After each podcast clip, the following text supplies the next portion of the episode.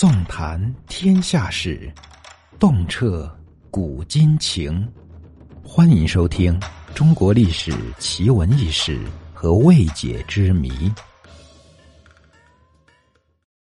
郭嘉，字奉孝，颍川阳翟人，是三国时期曹操属下著名的谋士。他原本是袁绍的部下，后来投奔了曹操，为曹操统一中国北方的战争出谋划策，立下了显赫的功勋。他官至军师祭酒，封惠阳亭侯。后来，郭嘉在曹操征战乌丸时病逝，年仅三十八岁。曹操对郭嘉非常的赞赏，以为重用，称他是自己的其左。史书上对于郭嘉的评价也很高，认为他才策谋略，是之奇士。那么，受《三国演义》尊刘贬曹的影响，郭嘉的名气远不如诸葛亮，甚至还比不上周瑜和陆逊。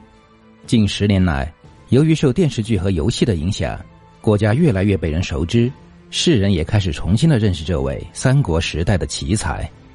那对于郭嘉的推崇，毛泽东是限于时代的。在一九五九年之后，在很多的官方记载中，毛泽东在重要的场合谈论最多的历史人物当属郭嘉，并多次向党员领导干部推荐读《三国志·魏书·郭嘉传》。毛泽东推崇郭嘉。认为他不但多谋，且善断，谋断之法、谋断之事非常的准确，而且异于常人。对于郭嘉的英年早逝，毛泽东在与人的谈话中多次深表惋惜。毛泽东之所以特别的推崇郭嘉，是希望用郭嘉的故事激励各级党员领导干部向郭嘉学习，遇事要深思熟虑，不要优柔寡断，更不能鲁莽武断。在做出正确的决策后，要当机立断，做到谋而有断，断而有决。只有这样，才能做好各项工作。一九五九年三月二日，在郑州举行的政治局扩大会议上，毛泽东在讲话时，几乎将《三国志·魏书·郭嘉传》中的故事向与会的人员引用了一遍。他说：“三国时候，曹操一个有名的谋士叫郭嘉，二十七岁到曹操那里当参谋，三十八岁就死了。”赤壁之战时，曹操想他说：“这个人在，不会使我处于这种困难的境地。”许多好主意就是他出的，比如打不打吕布。当时议论纷纷。那时的袁绍占领整个河北和豫北，就是郑州以北。曹操在许昌，吕布在徐州。郭嘉建议先打吕布，但有人说：“打吕布，袁绍插下来怎么办？”郭嘉说：“袁绍这个人。”多端寡要，见势迟，得计迟。不要怕，袁绍一定不会打许昌。于是曹操就去打了吕布，把吕布搞倒了。如果不先打吕布，如果吕布跟袁绍联合起来同时攻击他，那么曹操就危险了。郭嘉的这个计策很成功，然后又去打袁绍。袁绍渡了黄河，在郑州与洛阳之间，曹操打胜了。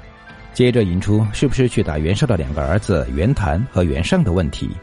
郭嘉说：“不要打，我们回师，装作打刘表，把军队摆到许昌、信阳之间，他们一定要乱的。”果然，曹操的军队一搬动，几个月的时间，两兄弟就打起来了。袁尚把哥哥包围在山东平原，哥哥眼看要亡党、亡国、亡头了，就派了一个代表叫辛毗的，跑到曹操这里去求救。曹操去救，趁势夺取了安阳，消灭了袁尚的部队。袁尚本人跑到辽东去了。然后再去消灭了袁谭，这个计策也是郭嘉出的。在河北冀东追袁尚时，郭嘉又出一计。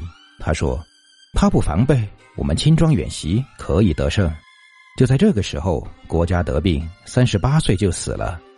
这个人很有名，《三国志·郭嘉传》，你们可以看看嘛。毛泽东之所以长篇累牍的向与会人员讲述郭嘉的故事，就是要他们学习郭嘉的优点。用他的话说。我是借郭嘉的事来讲人民公社的党委书记以及县委书记的，我要告诉他们，不要多端寡要、多谋寡断，谋要多，但是不要寡断，要能够当机立断，断可以多，但是要拿住要点。四个月后，庐山会议上，毛泽东再次谈到了国家。一九五九年七月十一日晚，毛泽东找来周小舟、李锐、周慧谈话，在谈到一九五八年经济情况时。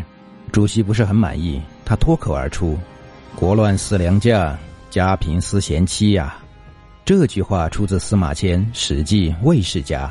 是魏文侯对李黎说的。根据李瑞的回忆，毛泽东在引用这句话后解释说：“这是《三国志·郭家传》上的话。”李瑞的这段回忆可能有误。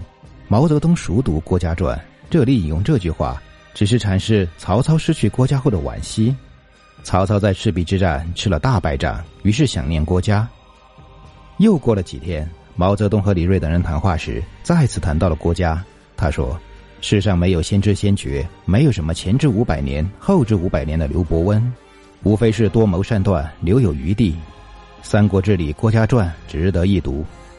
郭嘉这个人足智多谋，初在袁绍麾下不得施展，就跑到曹操那里。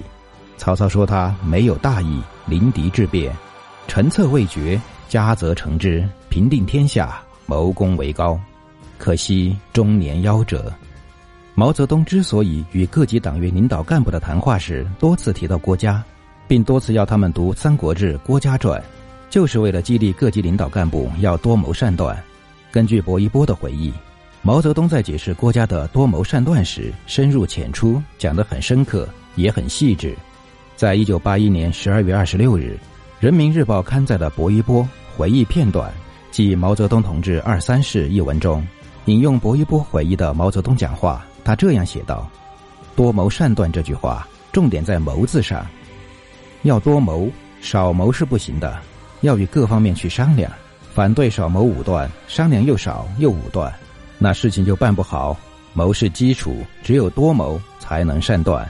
谋的目的就是为了断，要当机立断，不要优柔寡断。”毛泽东还说：“应当根据形势的变化来改变计划，从而做到审时度势，当机立断。”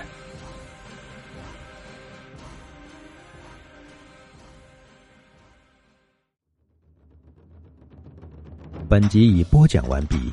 如果您喜欢本作品，请记得关注和订阅。